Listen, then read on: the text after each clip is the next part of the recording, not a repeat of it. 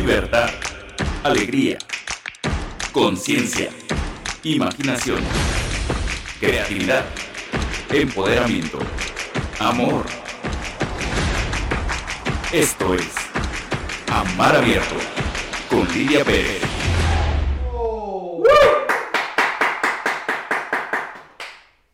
Amigos, amigas, es eh, un gozo estar esta noche, esta noche especial.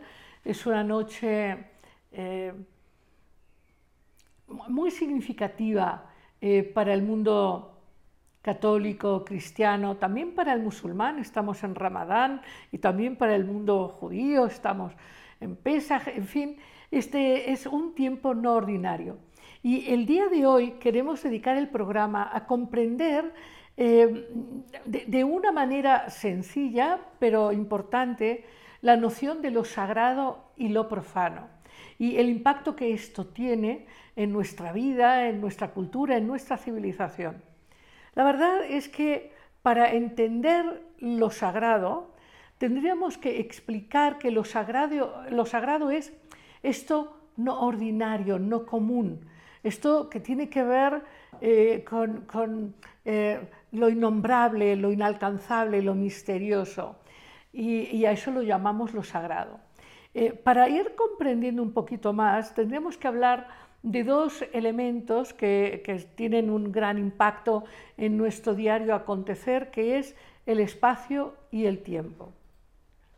Por ejemplo, en México nosotros tenemos una experiencia mítica muy importante que explica esto del espacio no ordinario. La, tradición mitológica del pueblo de México explica que hubo una gran migración buscando un espacio único y diferente que expresara una hierofanía, una presencia de lo sagrado, de lo luminoso, de lo inapresable. Y era cuando el águila estuviera en la posibilidad de posarse sobre un nopal eh, atrapando una serpiente. Entonces, la, historia mitológica habla de que estuvieron caminando en espacios no sacralizados, espacios comunes, pero el espacio sagrado es un espacio que rompe, rompe eh, la percepción y la experiencia de este espacio dedicado a las experiencias de sobrevivencia ordinarias, de estos espacios que están marcados porque hay ahí la presencia de lo luminoso, de lo divino, de lo inexplicable, de lo milagroso. Y así a lo largo de la historia de la humanidad nos encontramos con que hay árboles que son sagrados, eh, los reconocemos en distintas culturas. No es cualquier árbol, es uno en donde se ha hecho presente esta fuerza luminosa, este Gans Andere, esto que es inusitado, inapresable, irreproducible, esto se llama hierofanía. Es la presencia de esto divino, esto, esto profundamente eh, algunos estudiosos eh, como Otto Rank y Dumézil lo hablan como esto que es tan inmenso, tan inmenso, que se vuelve a veces hasta terrible en concebirlo, esta divinidad todopoderosa que de golpe se manifiesta en un árbol, en una piedra, en el caso del mito mexicano, en eh, un águila que se posa en un nopal devorando una serpiente. Y esa hierofanía, eso vuelve a ese espacio algo no ordinario. Y ese espacio se vuelve sagrado. Y ese espacio remite a una conexión con este mundo trascendente, espiritual, eterno y misterioso. En todos los pueblos eh, tenemos espacios significados por esas hierofanías o esas manifestaciones de lo divino. Y como te decía, pueden ser pues un árbol sagrado, como en la cultura celta puede ser el roble o el muérdago en los robles, o puede ser una fuente que sana y que la gente que va allí entiende que ahí hay una, una manifestación de un poder inusitado, o puede ser eh, un obelisco que representa un axis mundi, donde desde el plano del mundo ordinario podemos acceder al cielo y al inframundo y podemos entonces entrar en experiencias internas de comunicación con estados de conciencia y de conexión con lo que cotidianamente no podemos hacer. Eh, para explicar un poco más esto, yo estoy segura que me entiendes, no es lo mismo entrar a un supermercado que a una catedral. Eh, no es lo mismo transitar por una calle cualquiera que transitar por aquella calle en la que naciste o en la que te diste el primer beso. Es decir, hay, hay lugares que están significados por la gran hierofanía, por la gran manifestación telúrica de lo mágico, de lo desconocido, de lo divino, y también hay estas pequeñas hierofanías que tienen que ver con pequeños pasos de la manifestación de quién eres en el mundo. Este lugar donde naciste, esta casa, esta casa para ti tiene una significación que va a ser completamente diferente a las muchas viviendas que puedas haber luego conocido. O este lugar donde tuviste la primera experiencia de conexión erótica con otro ser, el primer beso. Eso, tiene para ti un impacto de, descubrimiento, de que te abre un mundo desconocido y un mundo que te abre posibilidades eh, también hacia el interior. Pero hablando, hablando de las culturas del mundo, hay espacios sagrados. De hecho, hoy el turismo, el turismo universal, el turismo planetario, eh, va a estos lugares sagrados, muchas veces sin esta conciencia de la sacralidad va a haber pirámides, a haber templos, a haber eh, eh, piedras que marcan un terreno eh, donde está presente la hierofanía, como puede ser Stonehenge en Inglaterra, o, en México puede ser la pirámide del Sol en Teotihuacán, en fin, hay, lugares, por ejemplo, en, los pueblos hay, hay seres, seres que participan en su cultura de la conciencia de que las montañas o los ríos pueden tener y pueden manifestar conexiones con esto que llamaríamos lo metafísico, el más allá. Eso, esto es eh, eh, distinguir un espacio sagrado de un espacio profano u ordinario. Entre el espacio ordinario y el espacio sagrado hay, hay un límite, hay una puerta. Por ejemplo, la puerta de un templo, un templo egipcio, un templo católico, este, una mezquita, en fin, una sinagoga. Hay, una puerta que conecta eh, el, mundo, ordinario y el mundo sagrado. Y, pasar el, el, dintel de esa puerta nos habla de una posibilidad de acceso a una conexión con lo divino. Y todos entendemos de distintas maneras, seamos religiosos o no seamos religiosos, desde luego la gente que tenga una conciencia religiosa o quienes sin ser religiosos o tengan eh, una confesión religiosa pueden tener un, sentido de espiritualidad, pueden entender claramente y de inmediato que ahí en ese espacio hay una posibilidad de experiencias no ordinarias.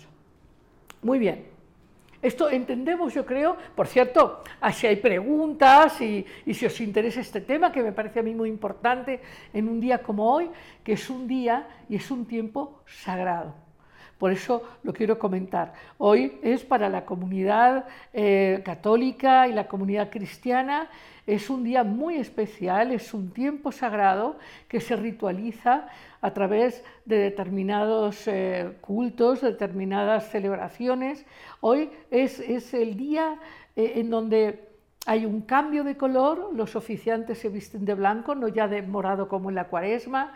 Hay un, día en donde se instaura una, celebración consciente de la Eucaristía y también de, eh, el lavado el lavado de los pies descalzos. Es eh, una celebración de conexión y misericordia muy especiales en el Jueves Santo. Y bueno, en todos los programas tenemos invitados, hoy tenemos a un invitado verdaderamente extraordinario, magnífico, que es de hecho una hierofanía, o algunos estudiosos como Mircea Eliade, yo concuerdo con ello, eh, el mismo eh, Jesús, Yeshua, Jesús, el Cristo, es la representación en el mundo humano de la divinidad. Es de hecho una hierofanía y, representa una posibilidad de conexión con otros mundos, otros niveles de conciencia, otras posibilidades eh, de transformación, de sanación, de milagros. Bueno, pues aquí tenemos a Jesús. Eh, de alguna manera creo que todos los que, hemos, eh, todos los que estamos en Occidente, por distintos caminos, tenemos un vínculo con este ser que nos habla de una manera de estar en el mundo desde una gran autoconfianza, una gran capacidad de amar, de perdonar, de sanar. Hay mucho que él canaliza, que él expresa, que él es, eh, que, que él impacta, en fin. El asunto es que te hablaba hasta ahora del espacio sagrado y ahora te quiero hablar del tiempo sagrado. El tiempo sagrado tiene que ver, y esto también está presente en la conciencia colectiva de la humanidad, con este tiempo que dedicamos a la sobrevivencia, a la sobrevivencia eh, donde pues comemos y nos relacionamos y trabajamos, pero hay un espacio de tiempo, es decir, hay un tiempo particular que dedicamos a la conexión con lo sagrado. Y ese espacio está determinado por celebraciones como puede ser la Semana Santa, o puede ser el Shabbat, o puede ser el Ramadán, o, puede ser las celebraciones eh, y los cultos eh, agrícolas en primavera, en otoño, en fin, el solsticio, en el equinoccio. Todas las sociedades, desde que tenemos memoria, todas las sociedades han destinado tiempos a conectarse con lo inefable. Y, esos tiempos tienen una peculiaridad.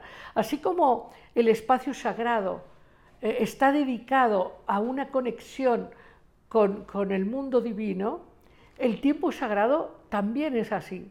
Y en todas las culturas y civilizaciones, tanto de Oriente como de Occidente, hay tiempos en los cuales la ritualidad tiene que ver con entrar en un tiempo que no se agota. La diferencia entre el tiempo ordinario y el tiempo sagrado es que el tiempo sagrado es, un eterno presente donde todo se renueva. Es como si el tiempo ordinario fuera desgastando esta conciencia, esta conexión espiritual, eh, fuera desgastándose y desgastándose hasta que eh, esta ritualidad, por ejemplo, del año nuevo, permite disolver el cansancio, eh, disolver las malas decisiones, eh, digamos, eh, los dolores y entrar en un tiempo nuevo. las personas se cuestionan y dicen, bueno, pero ¿qué más da el 31 de diciembre que el 1 de enero? desde un punto de vista ordinario es lo mismo, desde un punto de vista sagrado no. Desde un punto de vista sagrado es reconectarse con la memoria del ser real, y, en ese sentido hay una oportunidad de regeneración. Eh, las danzas agrícolas, eh, los, ritos de renovación, lo que hacen es volver al tiempo original. Y el tiempo original tiene una posibilidad de, rejuvenecimiento, regeneración, sanación enorme.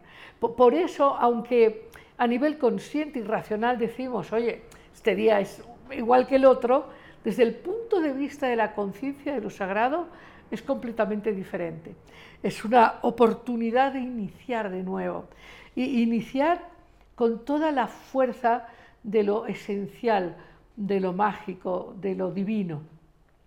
Así que eh, hoy yo te quiero hablar de lo sagrado y lo profano y te quiero hablar de cómo es que en estos momentos celebramos la Semana Santa. Hay muchos ritos, te digo, en el mundo lo sagrado y lo profano se está viviendo en estos días de maneras muy diferentes. Como te decía, está la celebración del Ramadán, del Pesach, de, la Semana Santa eh, eh, cristiana católica. Así que hay muchos seres en el mundo que viven de manera religiosa. Vivir de manera religiosa no significa tener conciencia de lo sagrado. Muchas veces se viven los ritos pues básicamente de manera imitativa o, porque pues hay una forma de, eh, buscar pertenencia, de, no ser un verso libre, de, llevarse bien con los demás. Y entonces eh, mucha gente sigue ritos, pero no necesariamente con la conciencia de, que, de lo que estos ritos significan o representan. Por ejemplo, hay, eh, en, México tenemos celebraciones de la de los pasos de la Semana Santa y tenemos procesiones con el Cristo crucificado, con todo y látigos y con todo y maderos. Y en España tenemos, pues ya sabéis, las grandes procesiones que son hoy una atracción turística inmensa, los cantos, las saetas al Cristo ensangrentado o a las vírgenes de diversa adscripción, en fin. pero, pero el asunto es que algunas gentes lo ven como un fenómeno antropológico y van como turistas a ver, eh, pues bueno, qué pasa en Iztapalapa con la procesión, o qué pasa en Sevilla con las procesiones, o qué pasa en la Meca con la llegada de los miles y miles y miles de adoradores de la Meca. Eh, eh, pero, pero sí hay gente que lo vive entendiendo que hay ahí una posibilidad de conexión que no hay en otro tiempo que, es un tiempo no ordinario.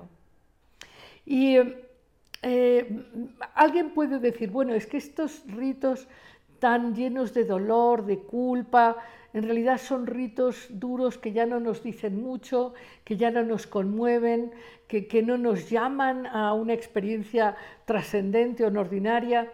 Y entonces el hecho de que la gente en Semana Santa se vaya a la playa y no se entere de nada y lo que quiera es estar en contacto con el mar y la playa y ya está, y tomarse unas cervezas, eh, bueno, hay mucho que discutir ahí.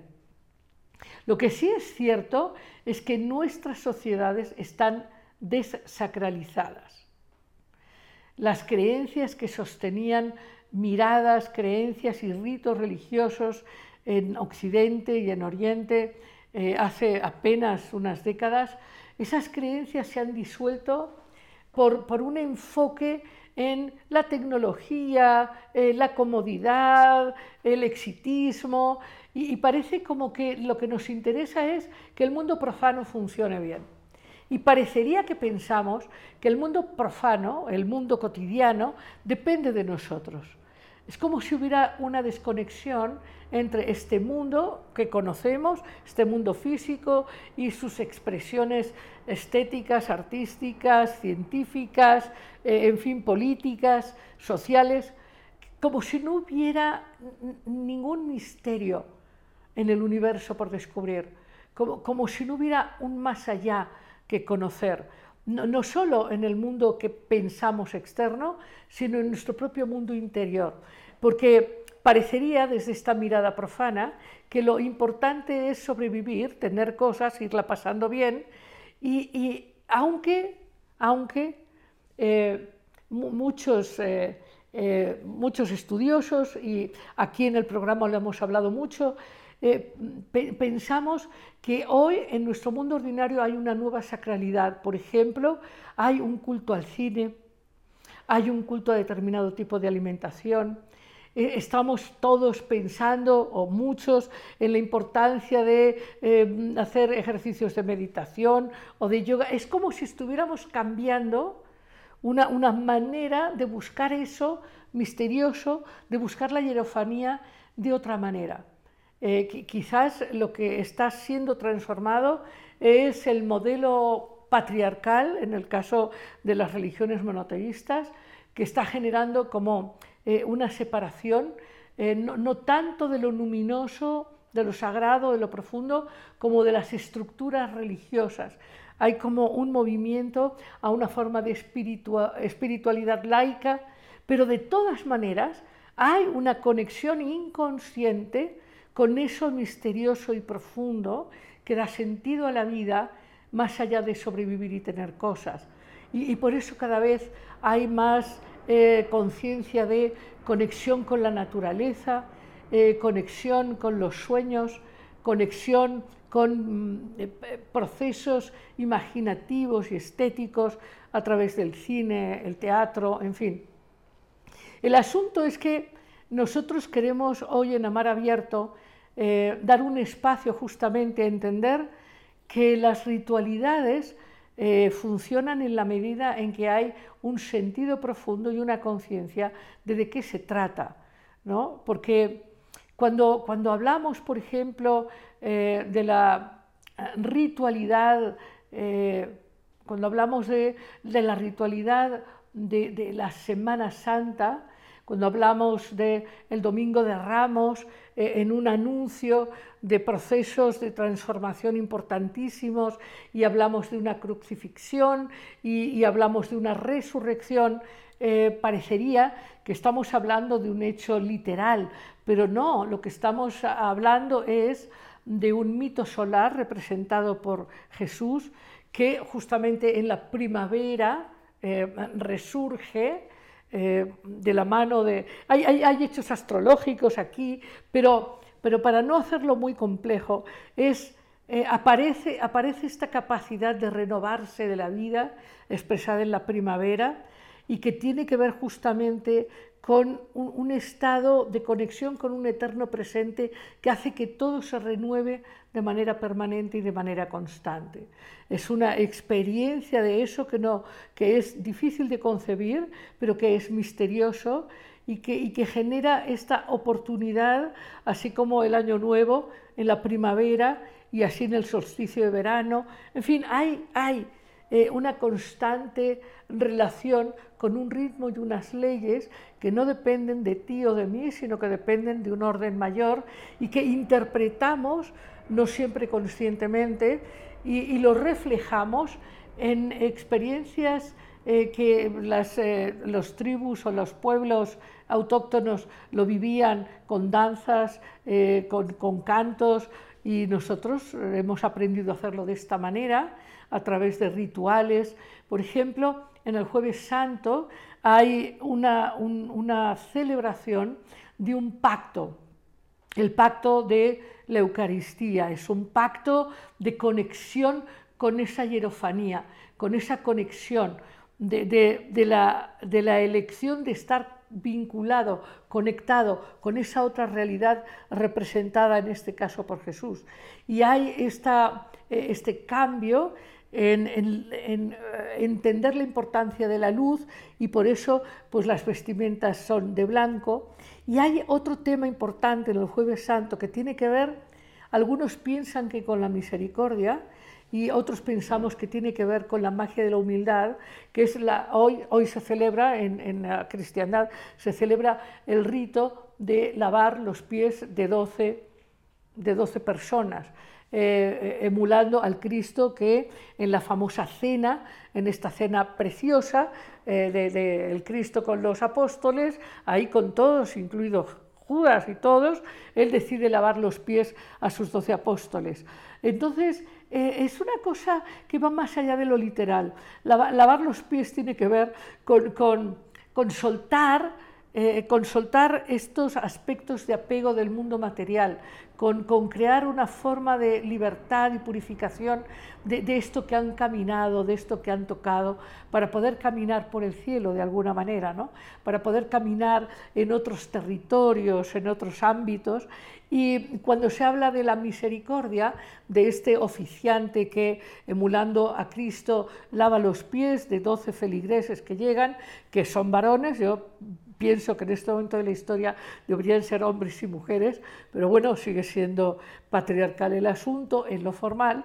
Pero, pero lo, interesante que, tiene que ver para mí es como, como esta, esta muestra de Jesús en este caso, de que lavar los pies, yo lavo tus pies porque porque conozco tu caminar, porque, porque yo, mis pies y los tuyos, mis manos y tus pies son uno, y, porque estoy contigo y porque te acompaño en tu caminar y, porque sé qué es eso que te pesa, que te lastima, que, que, hace que no camines con liviandad, con libertad, con, en fin.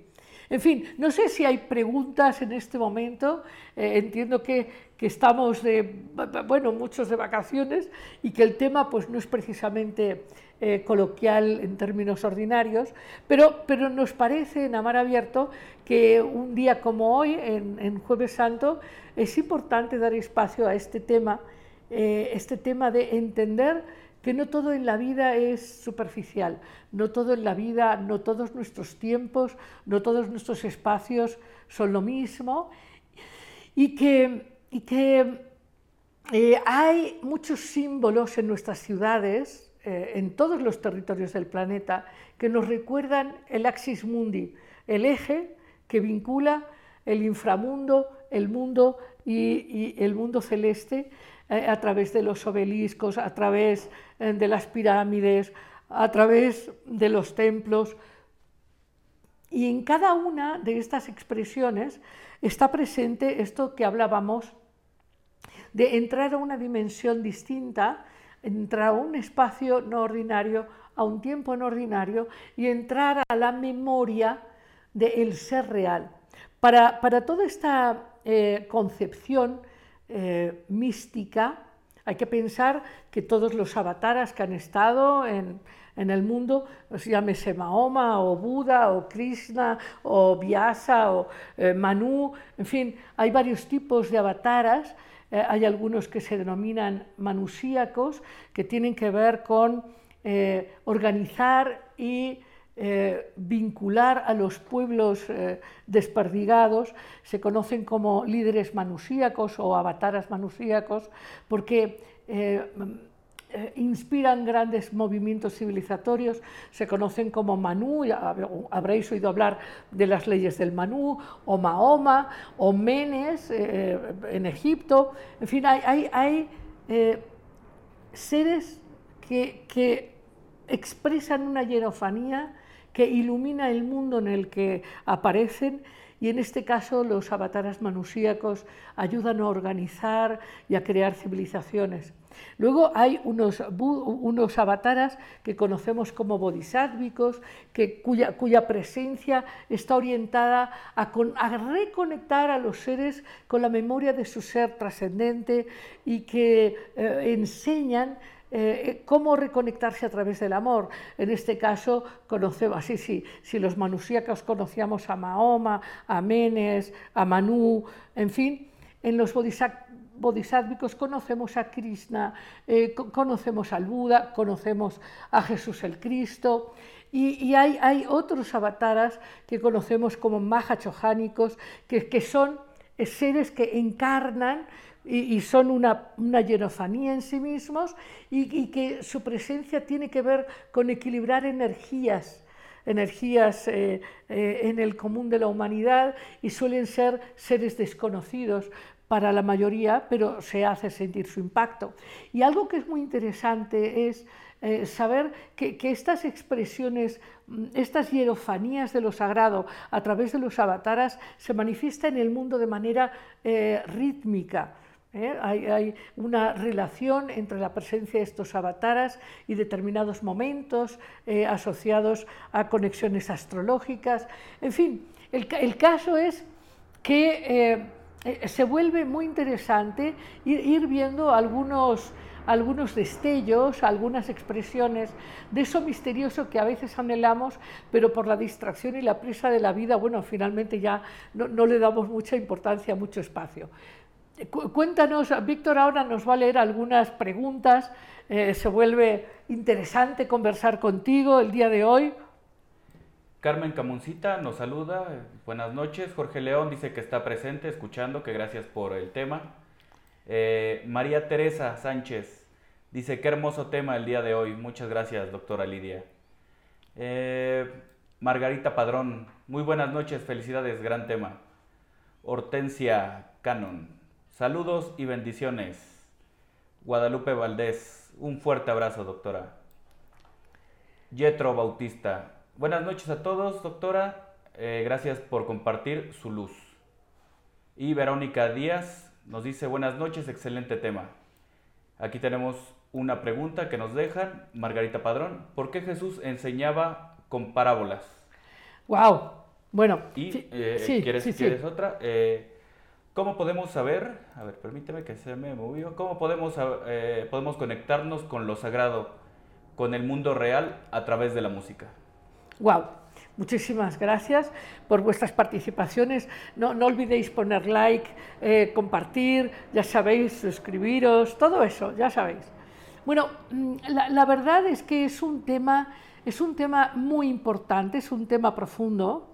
Eh, es un tema que, han investigado pues, algunas gentes en el mundo, eh, algunos antropólogos.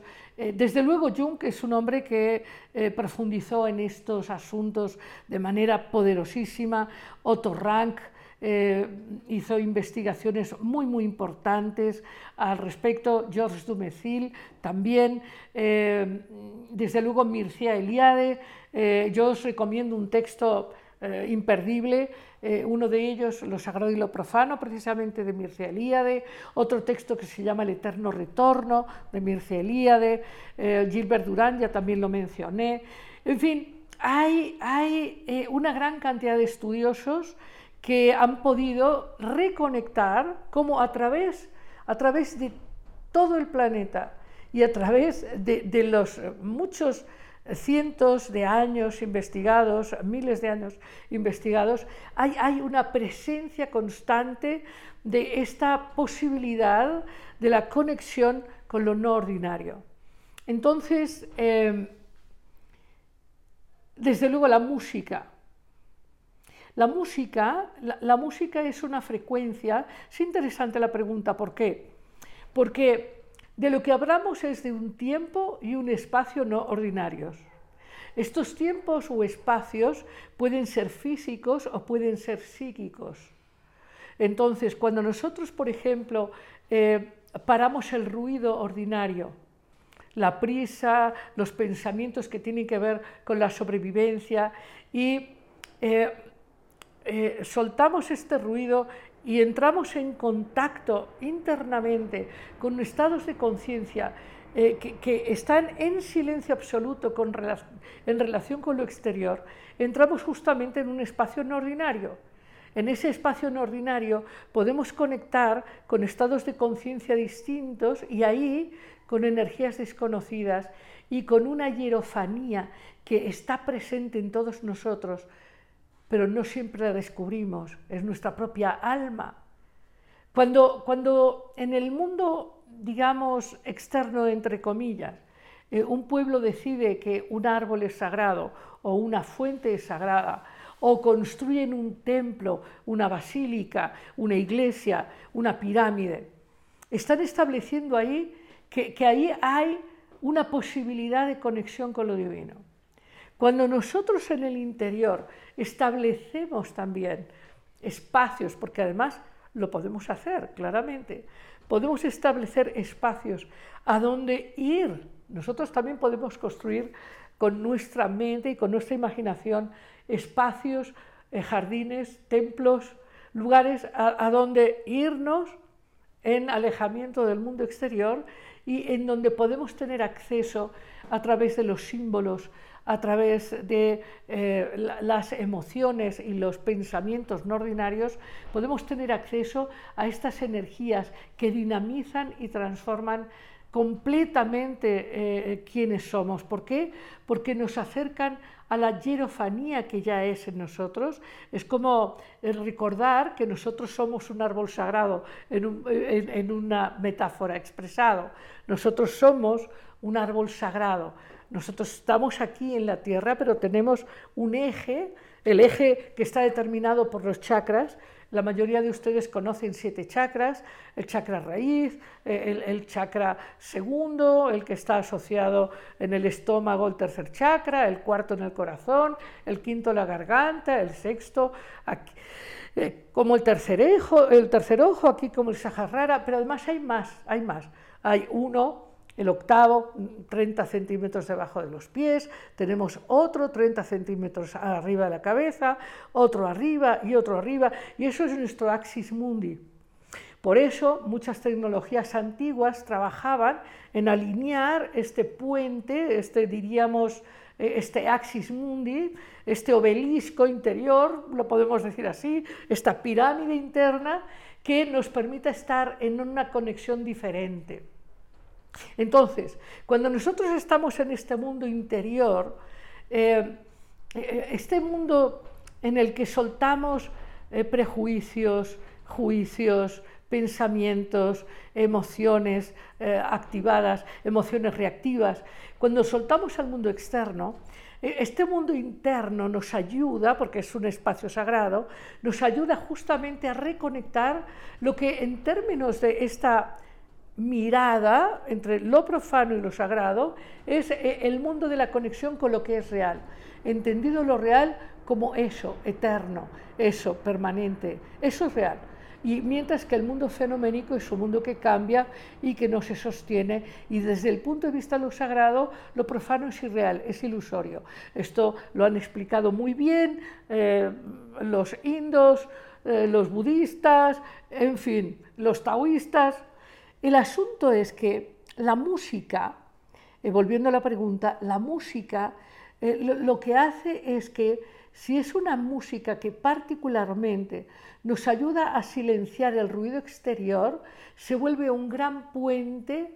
El sonido lo que hace es, si es un sonido de alta frecuencia, lo que hace el sonido es purificar, limpiar, renovar.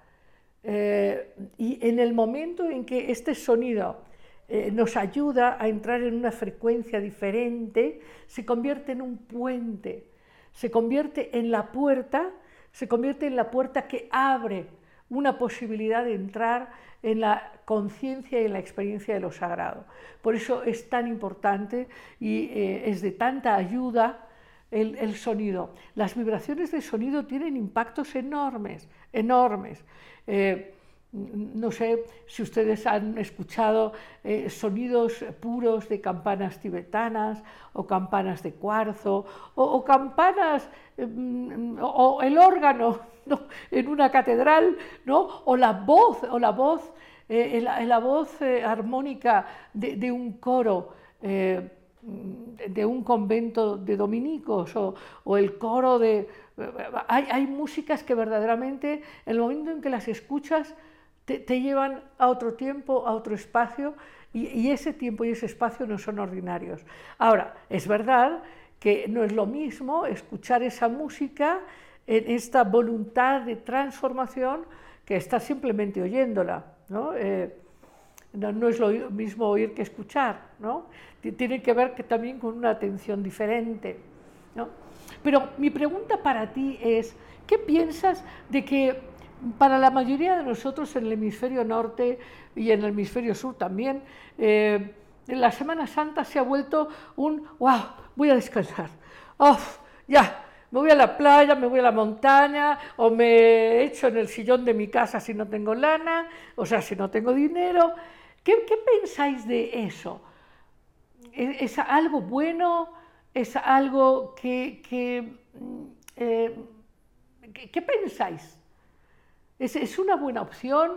Eh, yo creo que el asunto no es simple de responder. Yo creo que justamente vivimos en tanto ruido, tanto ruido, tanto estrés.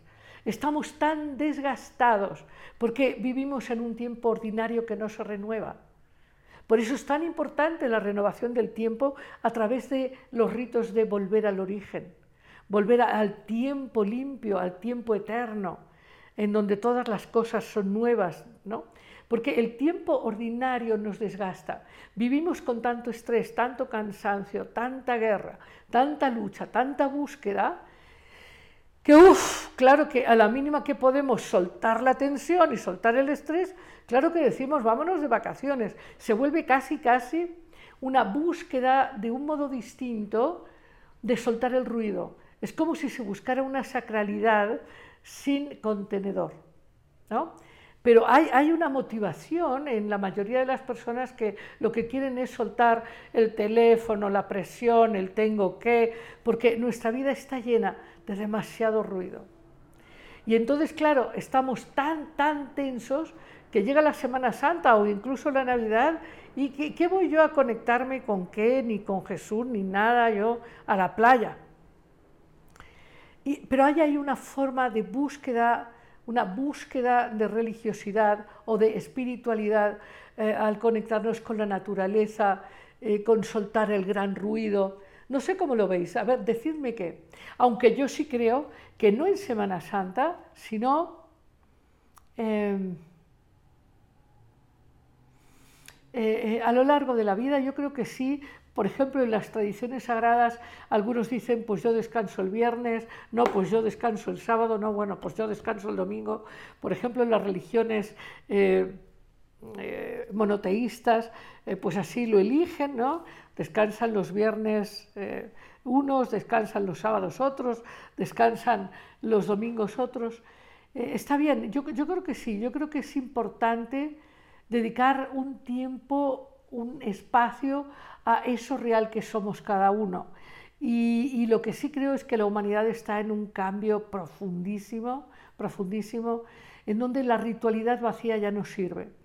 Y cuando los esquemas se vacían de significado, cuando vamos, por ejemplo, a la celebración de muertos en Miskik, pero ya no tenemos sentido de lo que es la conexión con, con estos que se fueron, ¿no? cuando no, no hay esta idea pues se vuelve una cosa pues pintoresca, bonita, pero son cosas que claro van desapareciendo porque, porque no tienen sustancia y no tienen sustancia porque no hay conciencia sentida. Entonces, pero bueno, pero hoy, hoy, no sé si hay más profundas, por favor, sí, adelante, por favor. Me da mucho gusto, yo pensé que hoy estaban todos de vacaciones y que iba a estar yo hablando sola, pero mira tú, qué sorpresa que estás tú ahí este, y ya sabes, participando. Muchas gracias. José de Jesús Suárez nos dice, muy interesante la nueva corriente de espiritualidad laica. Gracias, maestra Lidia. Y también comenta, ¿los pies son la conexión energética del ser humano con la madre tierra? Eh, completamente, eh. completamente, completamente. Eh, pero en este ritual de lavar los pies hay, una gran significación, es una conexión eh, justamente, sí, de, caminar, pero de caminar descontaminado, es un caminar nuevo. Lavar tiene que ver con renovar, eh, con desechar elementos indeseados, tiene que ver eh, con, justamente ofrecer a los pies una manera renovada de caminar y caminar entonces por este mundo atendiendo a que, este mundo es solo una expresión del mundo que te da la vitalidad para caminar aquí. Y tiene que ver también con esta conexión. Hoy, hoy quiero hablaros, eh, hoy, hoy, también, eh, hoy he decidido que el programa va a ser uno solo, ¿verdad? Ya voy a entrar en mi siguiente eh, cápsula, que es el hijo pródigo. Tengo allí unas imágenes. Eh, esta es una parábola en, Lucas, en el Evangelio de Lucas. Eh, es una parábola preciosa. Eh, la historia, sí, ¡ay, qué bonita! Ahí está, ahí podéis ver uno de los cuadros. Ha habido varios, ha habido varios cuadros que hablan del hijo pródigo. Eh, pero este cuadro de Rembrandt es absolutamente emblemático. Os, sugiero que lo analicéis y lo veáis más a fondo. Vais a ver esta postración del hijo pródigo y las manos del padre en una, en, una ternura, en, una aceptación, en un abrazo lleno eh, de vulnerabilidad de parte del padre y del hijo. Pero déjame que te cuente la parábola del hijo pródigo. Resulta que es, un, gran, es, un, gran eh, hombre que tiene muchas propiedades y que tiene muchos siervos y tiene dos hijos. Entonces, eh, eh, estos dos hijos van creciendo y un día el hijo menor le dice, padre, dame mi herencia que me voy. Y entonces el padre divide la herencia, le da al hijo mayor y le da al hijo menor. Y este, este va con su herencia, decide ir por el mundo y decide explorar otros territorios y claro, se dedica, ya sabéis, a estas cosas que son muy atractivas, se dedica a conquistar mujeres, a beber vino, en fin, a comprar cosas caras. El caso es que lo que él hace es que dispendia la herencia. Eh, eh, gasta tanto dinero y lo gasta tan mal que finalmente acaba quedándose eh, diríamos coloquialmente, se va quedando sin un duro. Cuando se ve en el extranjero, sin un solo peso, eh, se encuentra con que además el lugar en donde está es un lugar que está pasando una crisis, una crisis económica, ya sabemos de qué va eso, y entonces no le queda más que trabajar, todo esto es simbólico, no le queda más que trabajar de cuidador de cerdos. Entonces él se encuentra con que le encantaría hasta comer las bellotas que comen los cerdos, pero ni a eso tiene derecho. Y él piensa, ¿pero qué hago yo aquí? Que no puedo ni comer las bellotas que comen estos cerdos, cuando en casa de mi padre yo puedo tener todo esto y mucho más, porque en casa de mi padre los siervos comen y visten y viven muy bien. Así que él decide, pues ya arrepentido de su dispendio y de sus malas elecciones, decide volver a la casa del padre. En el momento, bueno, él llega a la casa del padre todo andrajoso, con unas sandalias destartaladas, la ropa prácticamente deshecha, y entonces él piensa volver, eh, porque le interesa volver, porque sabe que le va a ir mejor en la casa de su padre que ahí donde está. Así que digamos que toma la, decisión con cierto interés y se encamina hacia la casa del padre. Cuando el padre advierte, porque le dicen unos siervos, oiga que su hijo está llegando, el padre entra en un estado de júbilo y le dice a sus sirvientes, preparen este, este becerro cebado y, prepárenlo, vayan asándolo, el más, el más nutridor, en fin, y preparen jarras de vino y tal, y prepárenle ropa, prepárenle una túnica y y cuando el hijo llega, llega como lo ven, como lo han visto en el cuadro de Rembrandt, y, se, arrodilla hasta el padre, porque él lo, que quiere es convencer al padre de que lo reciba de nuevo, que no lo castigue. Pero se sorprende y se conmueve. Cuidado con esto, se conmueve, porque el padre lo recibe con, con, un amor, una ternura, sin juicio, sin castigo, lo recibe y dice, hijo mío, estabas muerto, has, revivido, qué bueno que estás aquí, y le coloca un anillo en su mano, reconociéndolo como un hijo que merece plenamente estar en la casa del Padre y gozar de todos los privilegios. Y bueno, esta es una historia conmovedora y se percibe en este cuadro de Rembrandt. Rembrandt ya veis que es un pintor que en su juventud tenía pues mucho éxito, pero a Rembrandt le fue casi como a Job. Se le murió un hijo, luego se le murió una hija, luego se murió la esposa. O sea, a Rembrandt en la vida le fue, pues, ¿qué le vamos a decir? Eh, bastante intenso. Y, él eh, trabajó mucho sobre esta historia del hijo pródigo e hizo este cuadro que es verdaderamente ahora está en el Hermitage, en, Rusia, y es una de las obras de arte más significativas de este proceso. Cuando nosotros analizamos la parábola del hijo pródigo, nosotros podríamos entender, bueno, pues sí, pues que, pues que ni modo, pues que se equivocó y el padre lo recibe. Pero el hijo pródigo eh, es un reflejo, es una metáfora tuya y mía. Vamos a explicar por qué. El caso es que la parábola, que no la he terminado de contar, eh, el hijo mayor se enoja y le dice al padre, Padre, pero ¿cómo puede ser? Yo he estado aquí contigo he estado acompañándote en todo, he estado aquí siempre, no me he ido de casa, no he dispendiado la herencia, yo aquí he estado sirviéndote. ¿Cómo puede ser? A mí nunca me has puesto un becerro para una fiesta, a mí no me has hecho nunca una fiesta. ¿Cómo está eso? Y el padre le explica, le explica, tu hermano ha vuelto a nacer. Entonces, esta es la historia del hijo pródigo y te quería contar que esta historia tiene simbolismos enormes, simbolismos muy profundos. La casa del Padre no es una casa física, está representando justamente este mundo sagrado del que hemos estado hablando, este mundo celeste del que todos somos originarios y del que todos hemos descendido, porque todos somos manifestaciones de seres espirituales que al llegar a este mundo eh, con esta herencia que tenemos, que podemos llamar a esta herencia eh, que, recibimos, eh, es nuestra inteligencia, nuestra intuición, toda nuestra habilidad. Y lo que hacemos muchas veces es justamente distraernos, olvidar nuestra naturaleza espiritual. Y claro que nos dedicamos a la distracción, a comer, a beber, a hacer, hacer negocios, etcétera, olvidándonos de nuestra naturaleza espiritual y por supuesto olvidándonos de que somos parte de, este mundo celeste.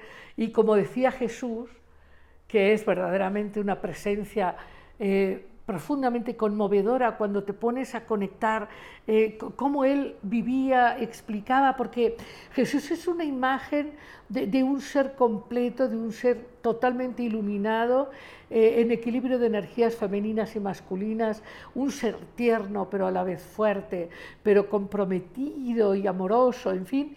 El caso es que eh, este hijo pródigo somos cada uno de nosotros. Cada, ser humano que se ilumina, claro que es de, una, es, de, un gran júbilo y claro que es una fiesta celeste enorme, porque cada ser humano que se ilumina, nos iluminamos todos. Por eso nos, nos conmueven tanto eh, gentes como Gandhi o gentes como... Eh, Muktananda o, como, en fin, como, como, Jesús o como el Buda, en fin, hay, hay algo en cada ser humano que se ilumina que impacta todo su mundo, todo su tiempo, porque es una hierofanía en sí mismo. Y esa hierofanía nos recuerda nuestra propia luz, nos recuerda nuestra casa, nos recuerda nuestro hogar, la casa del Padre. Y, esta metáfora es fantástica porque nos recuerda que el día, el día que decidamos volver, vamos a ser recibidos de una manera extraordinaria.